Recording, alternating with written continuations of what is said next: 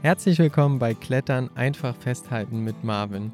Heute geht es ums Dehnen und das ist eigentlich auch die Anschlussfolge zur letzten Folge, wo wir uns um die Leistungsdiagnostik zur Beweglichkeit gekümmert haben. Und jetzt wollen wir uns natürlich anschauen, wie werde ich eigentlich beweglicher, was muss ich machen und wie muss ich das am besten auch machen. Und deswegen starten wir damit jetzt durch. Die Folge hätte natürlich ein bisschen eher kommen sollen. Ich bin jetzt einfach spät dran. Es tut mir auch leid.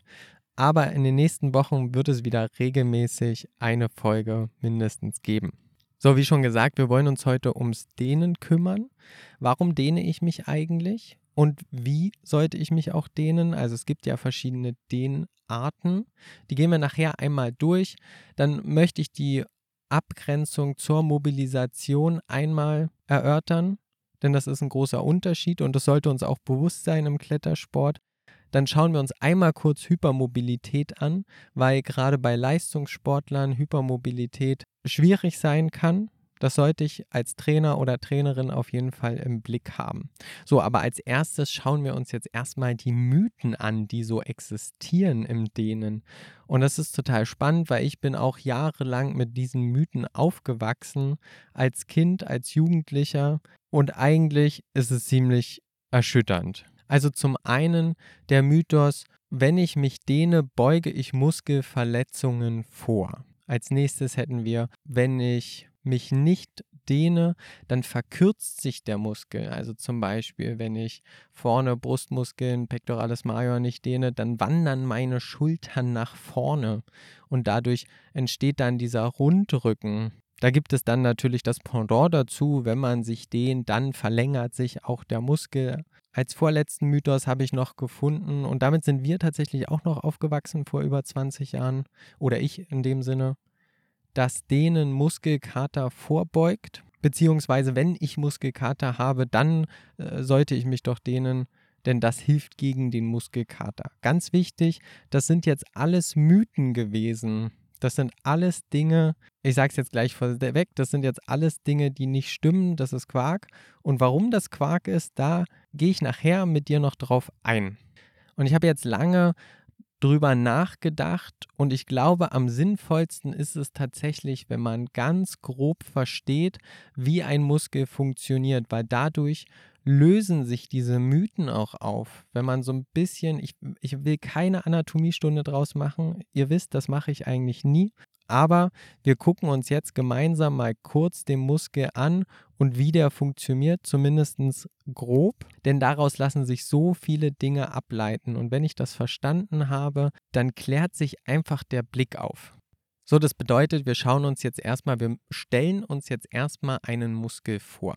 Am besten du nimmst einfach den Bizeps, den kennt jeder, bei vielen sieht man den auch ganz gut und den stellst du dir jetzt einfach mal so ähm, zur Verbildlichung als Wurst vor. Als Wurst, die in der Mitte dicker ist und nach rechts und links immer dünner wird und dünn ausläuft. Denn so ein Muskel endet ja in den Sehnen, die wiederum am Knochen befestigt sind, weil unsere Muskeln ja das Skelett bewegen.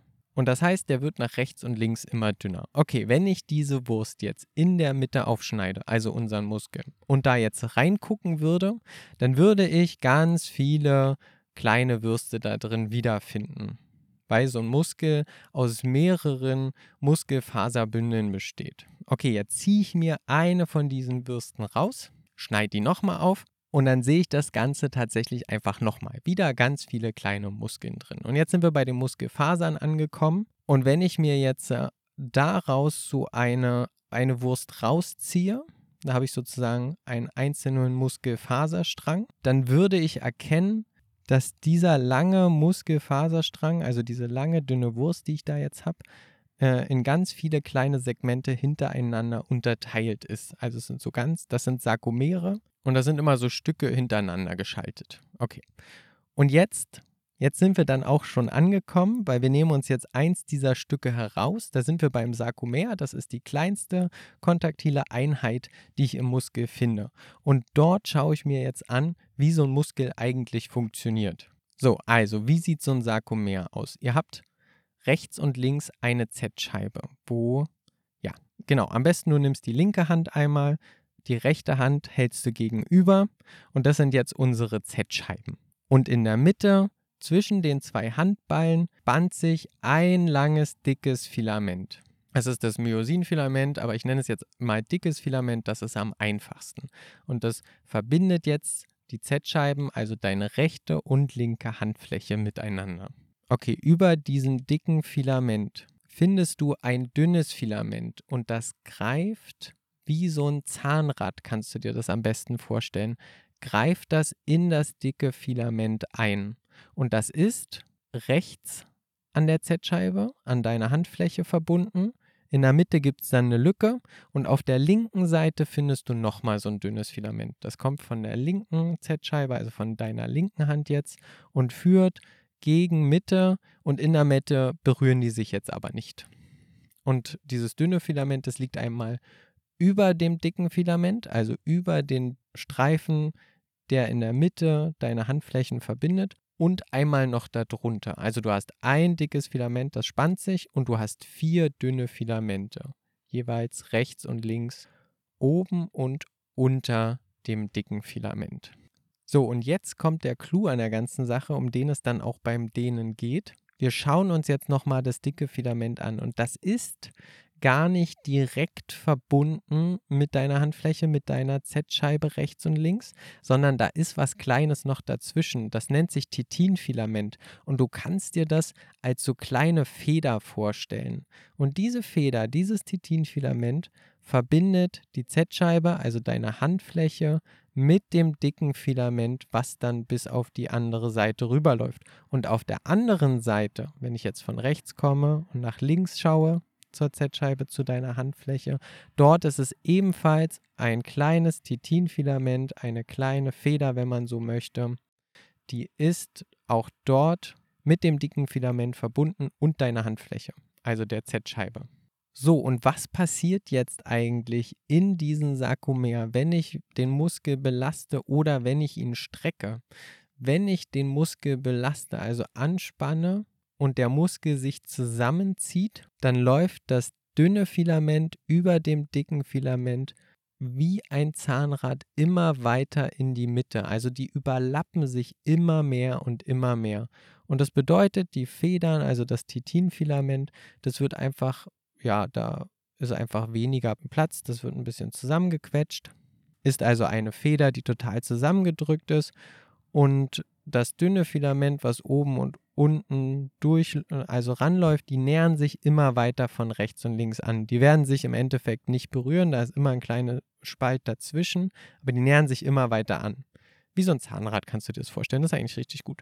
Und wenn du jetzt den Muskel streckst oder dehnst, dann läuft das Zahnrad in die andere Richtung, also der Platz zwischen den dünnen Filamenten in der Mitte wird immer größer und das also wenn wir jetzt rechts das dünne Filament uns anschauen, das läuft immer weiter nach rechts und die Überlappung zwischen dicken und dünnen Filament wird immer weniger. Und das Titinfilament, diese Feder, die wir dort haben, die streckt sich immer weiter auf. Und das ist jetzt natürlich nur ein Sarkomer, davon haben wir ganz viele. Das hatten wir ja am Anfang. Und das ist dann eine Einheit, sozusagen eine große Einheit, die stattfindet dieser Prozess findet dann statt, wenn ich meinen Muskel strecke oder dehne. So, und jetzt ist natürlich die Frage, okay, wenn das beim Dehnen passiert, wie kommt dann der Effekt zustande, dass wenn ich mich regelmäßig dehne, dort auch was passiert. Also ich nehme mal den Spagat, das ist jetzt das Einfachste, das kann man sich gut vorstellen. Wenn ich am Anfang bin des Spagats, dann ist da vielleicht noch ein Meter nach unten Platz und wenn ich das regelmäßig und oft mache, dann komme ich immer tiefer. Das bedeutet, dass sich meine Hüfte immer weiter öffnet. Okay, und jetzt erinnere dich an das Titinfilament, denn darum geht es. Laut aktuellem Wissensstand der Wissenschaft geht es um dieses Titinfilament. Denn beim Dehnen sagt das Titinfilament, hey du warte mal, ich fühle mich hier nicht wohl, ich will nicht weiter auseinandergehen, weil wenn ich mich strecke, da könnte ja was passieren. Ich, ich könnte kaputt gehen oder mein, mein Aktinfilament, mein dünnes Filament oben, das hat nicht genug Überschneidung zum dicken Filament drunter, zum Myosinfilament. Und das bekommt dann, wenn man so will, ich versuche es jetzt mal zu übertragen, das bekommt dann Angst und macht zu und sagt, nein, nicht weiter strecken. Und das ist dann der Punkt, der schmerzhaft ist, da kann man sich dann erstmal nicht weiter dehnen. Und wenn man sich jetzt regelmäßig in diese Dehnung reinbegibt, man geht an den Punkt, wo es eigentlich nicht mehr weitergeht, dann sagt man dem Titinfilament, hey du schau mal, es ist alles gut, es ist gar nicht schlimm. Und das Titinfilament denkt sich so, ah, das sieht gut aus, hier passiert noch nichts, dann gebe ich mal noch ein bisschen nach. Und das ist der Prozess, der dort vonstatten geht. Also dein Muskel, der wird nicht länger, denn die Muskel, diese, diese Stränge, die verlängern sich nicht, die verkürzen sich auch nicht. Würde auch gar nicht gehen, weil wenn die Aktinfilamente oben, wenn die sich irgendwann berühren würden, dann würde es ja gar nicht kürzer gehen. Und das ist ja schon, äh, also da ist immer ein kleiner Spalt dazwischen, aber das ist der Punkt, wenn der Muskel sozusagen komplett gekürzt und angespannt ist. Das Einzige, was sich verändert, ist diese Feder, dieses Titinfilament. Das verstehen muss, okay, wenn ich jetzt in die endgradige Dehnung reingehe, das ist okay, da kann ich noch ein bisschen nachgeben. Und das dauert natürlich. Deswegen dauert Dehnen ja auch so lange. Deswegen dauert es lange, in den Spagat runterzukommen. Und es funktioniert auch nur, wenn ich dem Titinfilament regelmäßig sage. Und auch nicht nur irgendwie so drei Sekunden, sondern auch wirklich eine ganze Weile, den immer wieder sage, schau mal, das funktioniert, das ist nicht schlimm. Und dann wird es immer weiter Stück für Stück nachgeben. Und jetzt schauen wir mal in die Mythen rein. Also wir hatten, dass sich Muskeln verkürzen oder verlängern. Das passiert nicht, da es beim Dehnen um dieses Titinfilament geht. Muskelkater. Der Mythos Muskelkater. Dazu muss ich natürlich verstehen, was ein Muskelkater ist und ganz einfach runtergebrochen ist Muskelkater sind ganz kleine Mikrorisse im Muskel. Das ist jetzt nicht schlimm. Das bedeutet einfach, dass das ein bisschen viel war für den Muskel an dem Tag und dann lasse ich den am besten auch in Ruhe, weil da reinzudehnen, das, äh, da ist der Erdungsgefahr, dass die Muskelrisse, so, also sind ja ganz, ganz kleine Mikromuskelrisse, aber wenn ich da jetzt noch reindehne, da wäre dann eher die Gefahr, dass die noch ein bisschen größer werden und dann dauert das einfach nur noch länger, bis der Muskelkater verschwindet. Das bedeutet natürlich aber auch, dass ich mit dem Dehnen nicht vorbeugen kann vor Muskelkater. Und als äh, letzten Mythos hatte ich hier noch Muskelverletzungen vorbeugen. Das kann ich auch nicht. Da gibt es ein paar aktuelle Studien zu, ähm, wo sich rauskristallisieren lässt, dass ich, wenn ich, wenn ich jetzt äh, regelmäßig mich dehne, dass das nicht den Verletzungen vorbeugt. Denn die äh, Frage an der Stelle wäre ja auch, warum? Da muss ich mir dann anschauen, was habe ich für eine Verletzung und was kann ich dagegen machen. Aber denen ist generell eigentlich keine Lösung gegen Muskelverletzungen. So, was jetzt auch noch wichtig zu wissen ist, wenn ich mich intensiv dehne, und ich rede hier wirklich von intensiven Dehnungen, also alles über 10, 12 Sekunden, ist schon eine intensive Dehnung. Da geht der Muskeltonus runter. Also jeder Muskel hat ja eine Grundspannung. Der hat immer eine gewisse Spannung, immer einen gewissen Tonus, wo er kontrahiert. Und wenn ich mich jetzt intensiv dehne, dann geht dieser Tonus erstmal runter. Das hält nicht sehr lange an, aber umso länger und umso intensiver ich mich dehne, umso mehr geht der Tonus auch runter. Was bedeutet, wenn ich jetzt äh, mich intensiv dehne vor dem Training, dann ist die Muskelspannung etwas tiefer und das Verletzungsrisiko steigt dadurch enorm, weil ich nicht die nötige Spannung in maximalen Belastungen abrufen kann. Was wir dagegen vor dem Training schon machen können und auch sollten, ist Mobilisation. Mobilisation bedeutet, dass ich meine Gelenke in Schwung bringe. Die Muskeln, die Sehnen, die Bänder, die bringe ich in Schwung. Und das sind meistens eher dynamische Bewegungen und auch nicht so ewig lange Bewegungen wenn ich weiß, ich habe jetzt eine Route, wo ich extreme Hüftbeweglichkeit brauche. Natürlich kann ich dann ein paar Übungen dazu machen. Herrenspagat, Darmspagat, Brust zum Boden, was auch immer.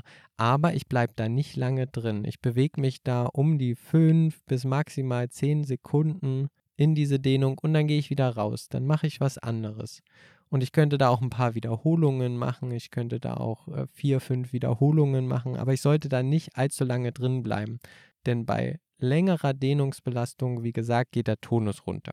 Aber die Mobilisation, wir mobilis sollten ja wirklich Schultern mobilisieren, Handgelenke äh, mobilisieren. Also Mobilisation bezieht sich eigentlich immer auf Gelenke. Die Hüfte sollte mobilisiert werden, zum Beispiel durch Fechterübungen oder dieses aus der Box rein, raustreten, in die Box reintreten, also diese, diese Hüftkreisen mit einem Bein rechts und links jeweils. Solche Sachen sind total gut, weil wenn ich gerade wenn ich viel sitze am Tag, dann steift auch alles so ein bisschen ein. Und da bringe ich jetzt natürlich den Schwung rein. Du hast dich wahrscheinlich schon oft gefragt, wie du deinen Lieblingspodcast unterstützen kannst weil du dir immer wieder gedacht hast, Mann, da steckt ja so viel Arbeit drin und so viel Zeit, das ganze Wissen kostenlos zur Verfügung zu stellen. Und da hast du natürlich recht mit. Und viele Podcaster und Podcasterinnen nutzen einfach eine Plattform, zum Beispiel wie bei mir Steady.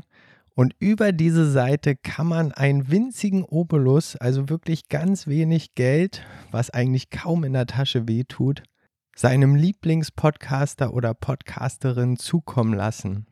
Und ganz speziell in meinem Fall, wenn du Lust hast, mich ein ganz kleines wenig zu unterstützen, dann findest du auf meiner Webseite einfachfesthalten.de einen Button Unterstütze mich, der dich direkt zu Steady führt. Und dort hast du die Möglichkeit, diesen Podcast zu unterstützen und dafür zu sorgen, dass diese Folgen auf Dauer auch nicht aufhören werden. Dies als kleiner Einschub zwischendurch und jetzt geht es weiter mit der Folge. So, die nächste Überleitung, die wir dadurch ableiten können, ist, dass wenn sich Muskeln nicht verkürzen in dem Sinne, dann ist ja die Frage, wie kommen diese Dysbalancen zustande? Ganz typisch ist ja dieser Rundrücken, wo die Schultern weit nach vorne fallen. Und die Grundannahme früher ist ja, dass der Pectoralis major, also der große Brustmuskel vorne, der wird stark belastet, der wird auch beim Klettern stark belastet und dass der dann immer kürzer wird und sich zusammenzieht. Und dadurch zieht es die Schultern nach vorne. Aber wir können, wenn wir jetzt wissen, wie so ein Muskel funktioniert, dann wissen wir, okay, der verkürzt sich nicht. Also ist die Frage, warum zieht es die Schulter nach vorne? Und das ist ganz einfach. Dieser Muskel, der wird immer größer, der wird immer stärker, wenn ich den belaste. Und der hat jetzt auch einen anderen Grundtonus als der Muskel, der auf der anderen Seite sitzt. Ich habe ja vorne den Brustmuskel und hinten habe ich ja also hinten auf der anderen Seite am Rücken habe ich ja noch andere Muskeln, die da entgegenwirken. Latissimus und so weiter und so fort. Okay, und wenn ich den Muskel hinten, oder es sind ja mehrere Muskeln, wenn ich die Muskeln hinten nicht belaste, dann sind die ja auch viel kleiner als der Muskel vorne. Und das bedeutet, der bringt gar nicht die Spannung auf, sozusagen diese neutrale Position der Schultern zu gewährleisten. Und dadurch, dass der vorne so stark ist und so groß ist, zieht der auch einfach mehr, durch seine Grundspannung auch einfach, zieht der mehr an den Schultern. Und dadurch wandern die Schultern nach vorne. Das bedeutet jetzt aber auch im Umkehrschluss, dass ich mich nicht nonstop dehnen muss an der Stelle, um meine Schultern nach hinten zu bekommen, weil der Muskel wird ja nicht länger. Was ich also gegen, gegen diese Dysbalance machen muss, ist, dass ich die Schultern hinten trainieren muss, damit die auch stärker werden. Und nur wenn wir dort wieder einen Ausgleich haben zwischen den Muskeln vorne an der Stelle und den Antagonisten, den Muskeln hinten an der Stelle, dann führt das auch dazu, dass die Schultern wieder gerade sind. Und das habe ich jetzt natürlich nicht nur an den Schultern, das habe ich ja an jedem Gelenk so. Okay, und das Ganze nennt man jetzt ganz einfach Antagonistentraining. Und da kann man auch wirklich mal, da wird es auch nochmal eine Folge zugeben, da kann man wirklich so Zirkelkrafttraining machen und da kann man sich mal eins, ein, anderthalb Stunden nehmen und kann dann einfach mal nur seine Antagonisten trainieren. Weil es gibt so einige Bereiche, gerade beim Klettern, die wir halt nicht trainieren. Die Unterarme, die trainieren wir sehr stark, aber die andere Seite, die trainieren wir ja zum Beispiel auch so gut wie gar nicht beim Klettern. Das ist dann dieses typische, wenn ich eine Wasser, wenn ich meinen Arm auf den Tisch lege, eine Wasserflasche in die Hand nehme und dann immer wieder nach oben ziehe, das Handgelenk. Da wären wir zum Beispiel beim Antagonistentraining. So, also ist die Frage, warum dehne ich mich? In erster Linie dehnen wir uns, damit die Beweglichkeit im Sport gegeben ist. Das heißt, dass ich die Kletter- und Boulderzüge überhaupt ausführen kann, damit ich mein Bein dort hoch zum Beispiel bekomme und so weiter.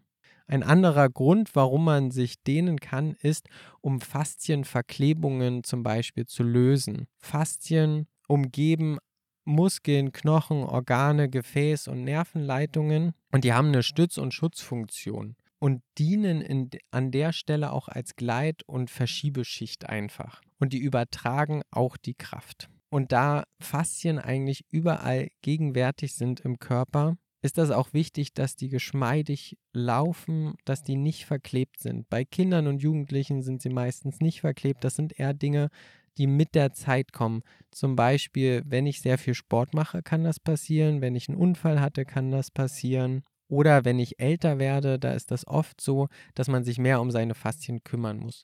Und wenn ich zum Beispiel verklebte Faszien lösen möchte, was immer wünschenswert ist, wenn ich verklebte Faszien habe, weil die auch die Reize wahrnehmen und weiter übermitteln als Ausrichtung für, für die Bewegung des Körpers also immer ein Zusammenspiel zwischen der Muskulatur und den Faszien auch vorhanden ist, dann muss ich mich statisch dehnen, das ist ganz wichtig an der Stelle, statisch und mindestens zwei Minuten am Stück pro Muskel, also pro Dehnübung. Denn erst nach zwei oder ab zwei Minuten fangen die Faszien an, sich nicht sofort wieder zurückzuziehen. Das ist ein bisschen schwierig, weil wenn ich die jetzt nur eine Minute dehne, dann ziehe ich die zwar lang und dann gehen die aber gleich wieder, ziehen die sich gleich wieder in ihre Ausgangsstellung zurück.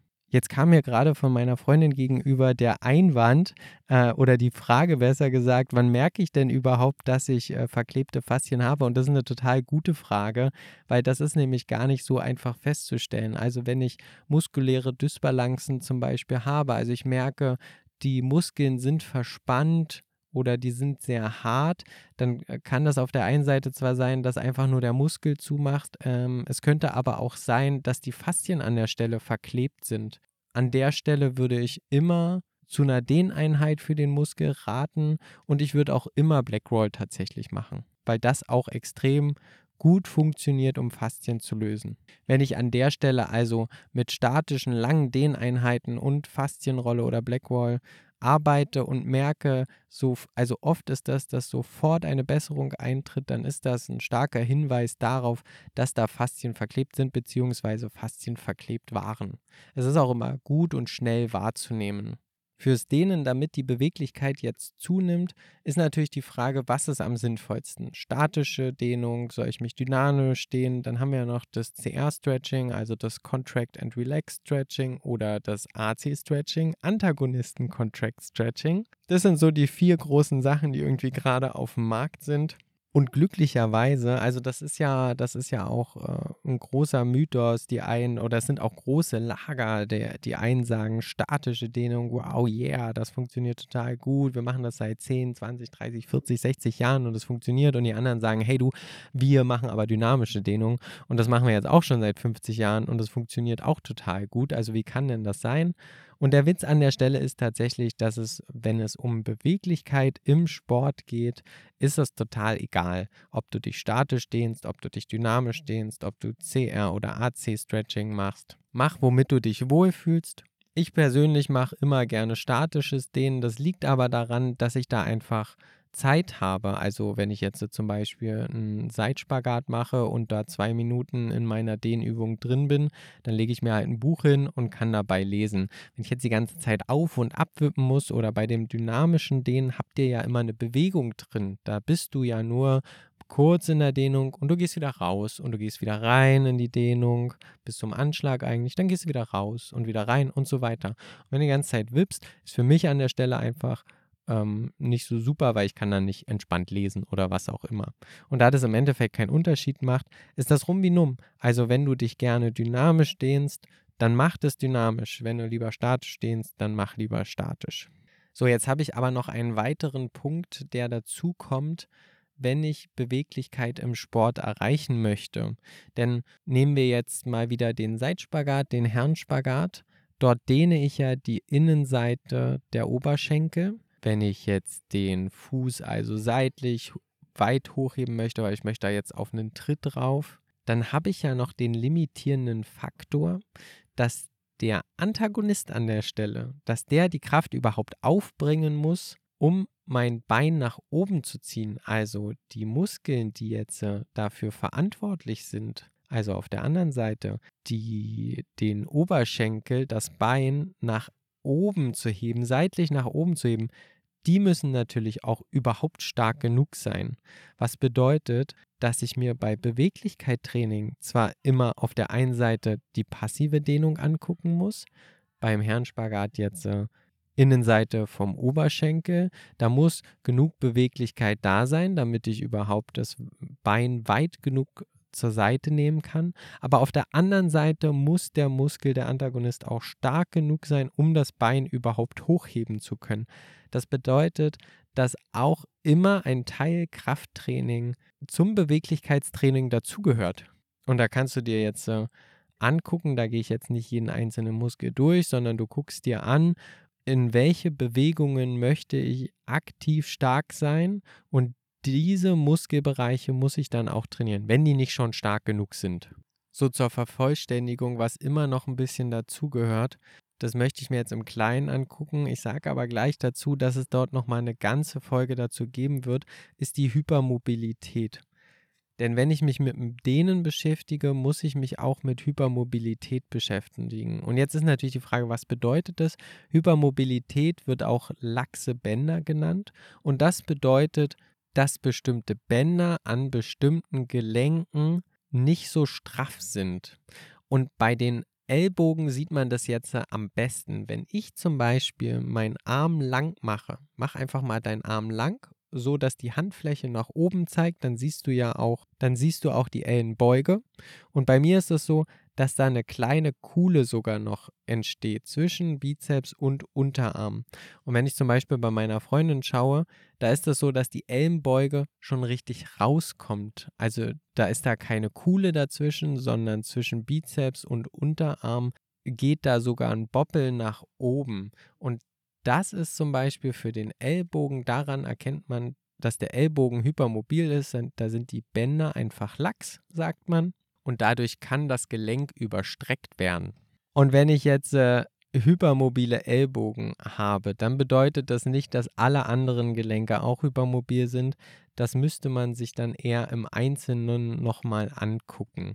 Es ist so, dass es also es ist jetzt selten so, dass man nur hypermobile Ellbogen hat und ansonsten sind die Bänder alle straff. Also oft ist es so, dass dann bei den Fingern vielleicht noch was hypermobil ist, dass dann bei den Fußgelenken vielleicht noch was hypermobil ist.